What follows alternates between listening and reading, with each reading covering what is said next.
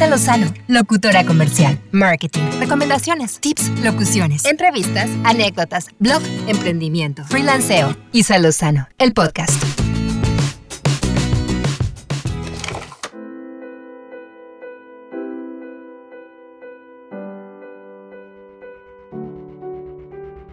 Hola, ¿cómo están? Bienvenidos a un episodio más de Isa Lozano, el podcast.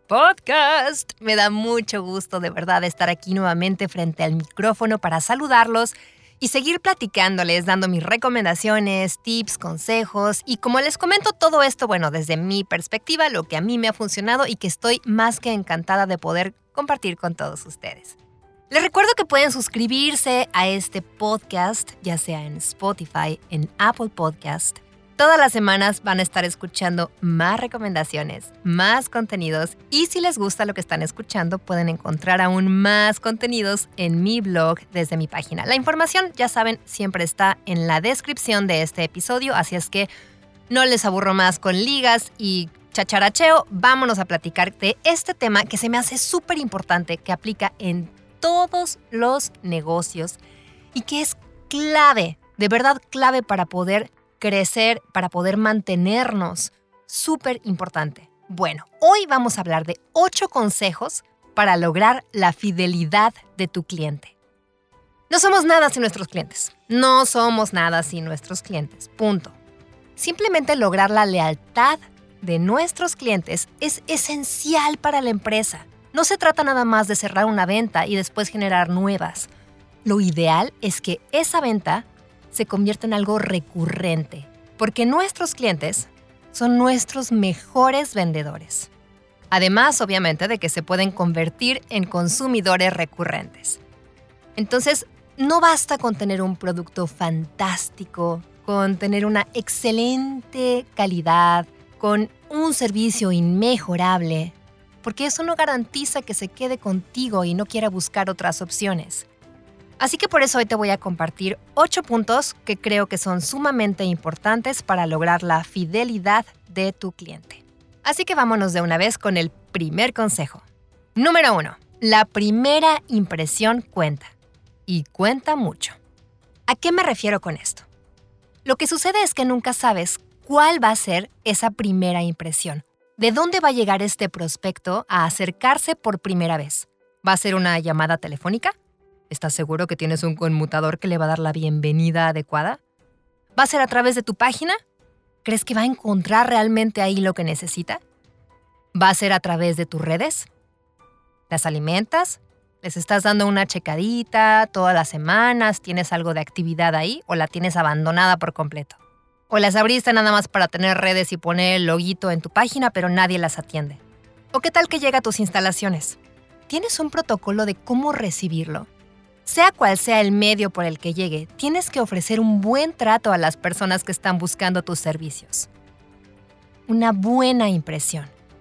Es fundamental tener una atención eficiente, presentar las mejores opciones para las necesidades del cliente, que cuando finalmente te contactó, obtuvo lo que necesitaba, obtuvo respuesta inmediata se pudieron resolver sus dudas sobre los productos o servicios e incluso se le dio un consejo sobre cuál era la mejor alternativa. No pensando solamente en la venta, sino pensando en la opción realmente adecuada para esa persona. Recuerda que una persona que te contrata por primera vez, si queda satisfecha y recibió una buena atención, si se solucionó su necesidad, va a regresar. Y no solo eso, a la primera oportunidad que tenga te va a recomendar. Vámonos al punto número 2. Desarrolla un buen servicio de postventa. En un mercado que está lleno de opciones, lo que va a marcar la diferencia entre tú y tus competidores es la relación que desarrolles con tus clientes. No se trata solamente de dar una buena cara y una excelente y puntual atención para realizar la venta sino que también debes esforzarte por tener un excelente servicio de postventa. Asegúrate de recabar la información necesaria de tu cliente. ¿Tienes claro cuáles son los canales de comunicación para que puedas estar en contacto después de la venta? la persona que está atendiendo al cliente está capacitada para resolver problemas con el producto o hacer frente a reclamos y controversias? Es importante que tu empresa ponga al alcance de los clientes diferentes vías de comunicación para que ellos, si tienen alguna situación, puedan comunicarse y se sientan más cómodos, que se sientan escuchados y que sientan que cualquier cosa que pase va a ser resuelta. Y no solamente porque ya pagaron, se van a olvidar de ellos Mucha gente prefiere resolver las cosas vía sitio web, vía correo. La inmediatez de WhatsApp se ha vuelto también cada vez más necesaria que todos los negocios tengan esta vía habilitada porque es mucho más inmediata e incluso preferida que las llamadas. Pero también habrá quien quiera hacerlo de forma personal. Así es que tómalo en cuenta y desarrolla las vías de comunicación ideales para que la persona que te contrató se sienta atendida después de que decidió contratarte. Número 3. Recompensa su lealtad. Esto es bien importante. Haz que tus clientes se sientan valorados por haberte elegido a ti. Y no solo eso, sino por seguirte contratando, por mantenerse contigo o incluso por recomendarte. Crea un programa de incentivos que los motive a volver a tu empresa para su siguiente compra, ofrece descuentos exclusivos para ellos, notifícalo si tienes alguna promoción o incluso algún bono, regalo, algo que pueda valorar sus recomendaciones cuando alguna persona que ellos te envíen te contrate. Es muy importante que les hagas sentir que valoras esa preferencia y que quieres mantenerlos contigo. Clientes a largo plazo. Punto número 4. Dale preferencia a sus necesidades, no a los números. Esta parte puede ser a veces un poco complicada, pero todos valoramos enormemente cuando nos sentimos que no solamente nos quieren vender, sino que nos quieren solucionar nuestras necesidades. Te voy a poner un ejemplo que a mí me hace muchísimo ruido en ocasiones y que por el contrario también es algo que me encanta y valoro bastante. Cuando voy a un restaurante, estás indeciso, estás viendo la carta y le preguntas al mesero qué te recomienda hay dos opciones. Hay veces que tú dices, ah, eh, quiero pedir esto, ya sabes lo que quieres, pero a fuerza te quieren hacer pedir el platillo más caro o te quieren ofrecer el vino más caro o etcétera. Pero estás, o sea, sabes que lo que quieren hacer de alguna manera es inflar un poco la cuenta. Que es una experiencia totalmente diferente a cuando alguien te da la recomendación de acuerdo a lo que te está preguntando qué es lo que más te gusta, qué prefieres, de qué tienes antojo, que realmente quieres saber qué te gustaría y sobre eso recomendarte lo ideal para que lo disfrutes, no para que pagues más. No sé si me explico un poco con este ejemplo, pero lo mismo pasa en cualquier otro servicio o venta de productos. Realmente interesarnos en cuáles son las necesidades del cliente. Te puedo asegurar que con esto el cliente va a estar súper agradecido si resuelve su necesidad o su problema. Pero si le vendes algo que no es lo que necesitaba, solamente por vender más o algo más costoso, puede sentirse defraudado y seguramente no te va a volver a contratar. Vamos al punto número 5. Mantén el contacto. La comunicación con tus clientes debe ser continua no solamente cuando quieres vender. Esto no quiere decir que debe ser un bombardeo hasta que te compren. Pero puedes enviar periódicamente información relevante para él, noticias de la empresa, temas de actualidad relacionadas con tu campo de experiencia. Por eso es importante que identifiques los mejores canales de comunicación con tu cliente, ya sea un boletín por correo, publicaciones periódicas en tus medios sociales, encuentra de qué manera puedes conectar mejor con tus clientes. Puede ser que tengas un producto nuevo y quieras hacerles saber a las personas que está a su disposición.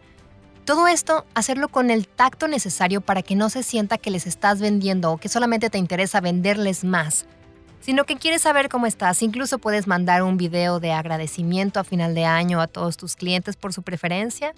Puedes mandar un cupón de descuento por su lealtad durante el año Puedes hacer muchas cosas, pero que hagan que estés en su mente, que te tengan presente y no solamente porque estás mandando constantemente promos y promos y promos de cosas que quieres vender. Esto tiene que ser algo muy sutil, muy delicado y sobre todo que se sientan que tú también los tienes en mente, que quieres estar al pendiente de ellos y que sigues a la orden para cuando quiera que se les vuelva a ofrecer. Punto número 6. Demuestra que sabes. Esto es bien importante también. Es fundamental que conozcas bien los productos y servicios que ofreces.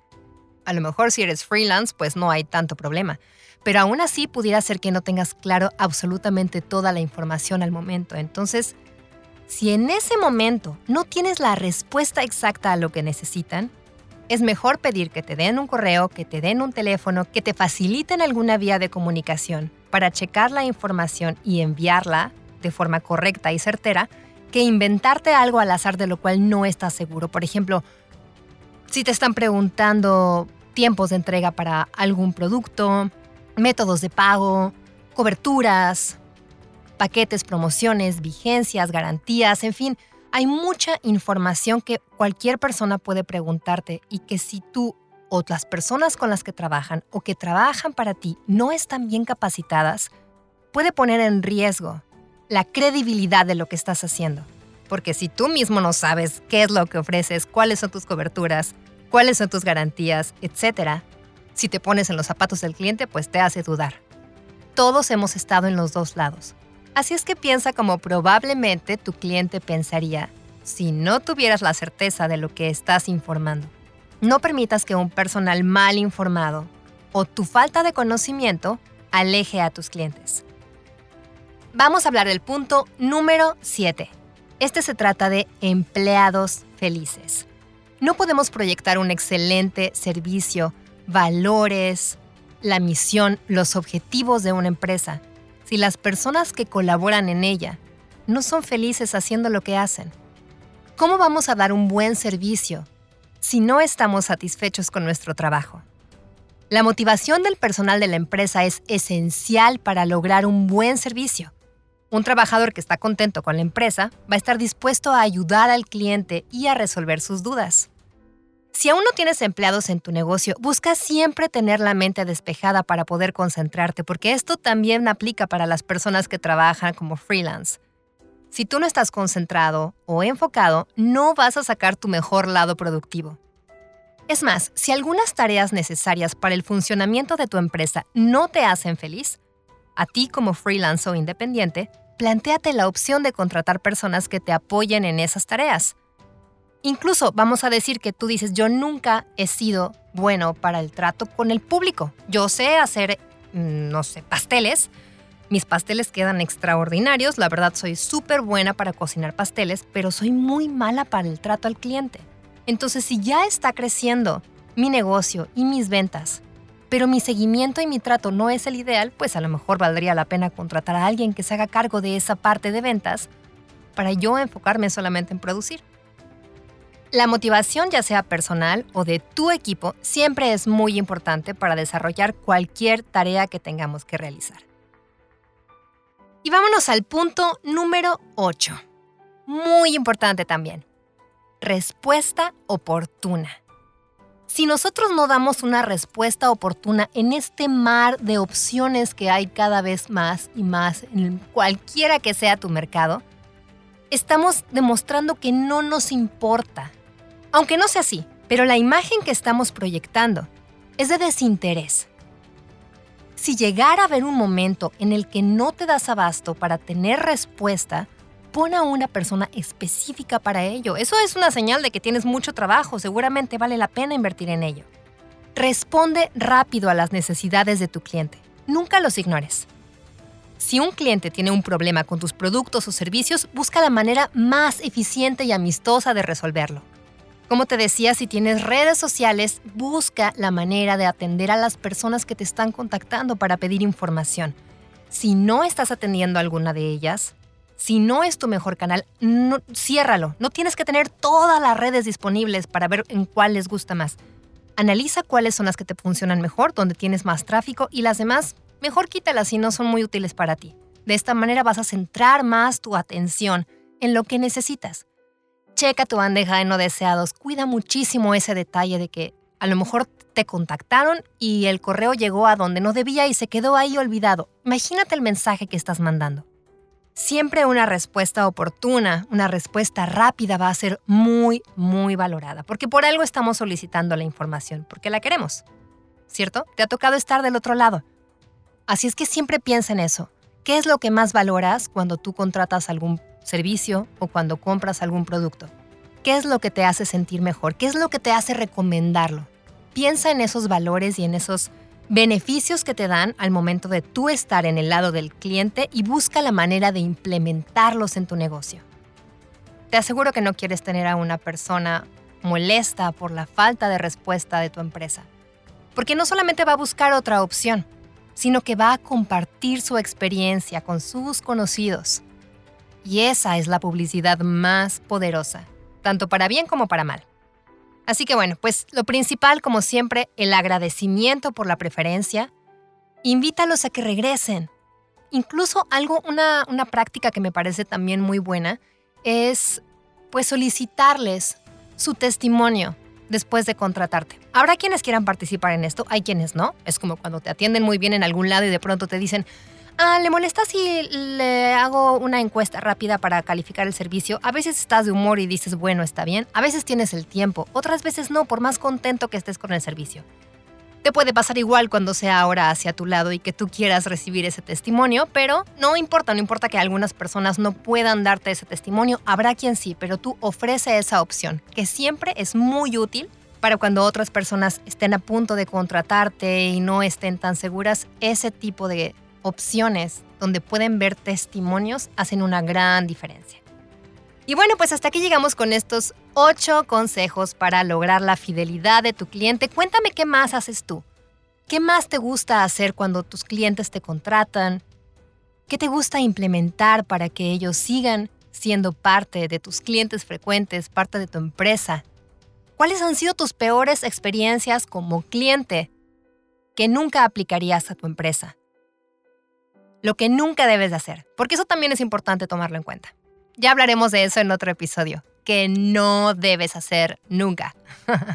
no solo que sí, los nos y los sís. Todo sirve, todas esas referencias nos ayudan a mejorar, nos ayudan a hacer las cosas de una manera mucho más eficiente para tener mejores resultados. Gracias, gracias de nuevo. Les mando un abrazo muy grande. Me encanta estar en contacto con ustedes, así es que no se olviden que toda mi información, como les decía al inicio, está en la descripción de este episodio.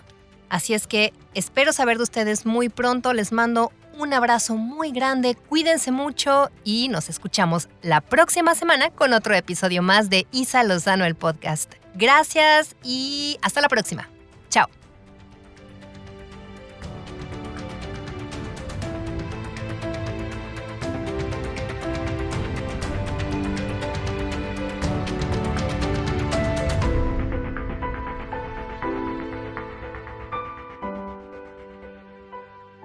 Isa Lozano, locutora comercial, marketing, recomendaciones, tips, locuciones, entrevistas, anécdotas, blog, emprendimiento, freelanceo. Isa Lozano, el podcast.